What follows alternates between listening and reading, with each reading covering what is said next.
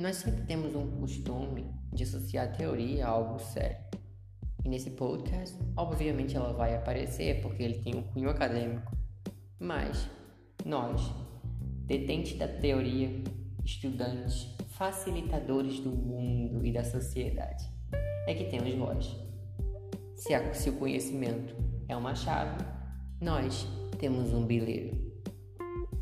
Ou seja, a porta vai se abrir do mesmo jeito. Esse podcast tem apenas a finalidade de nós, estudantes, socializarmos acerca de assuntos que sejam do nosso interesse.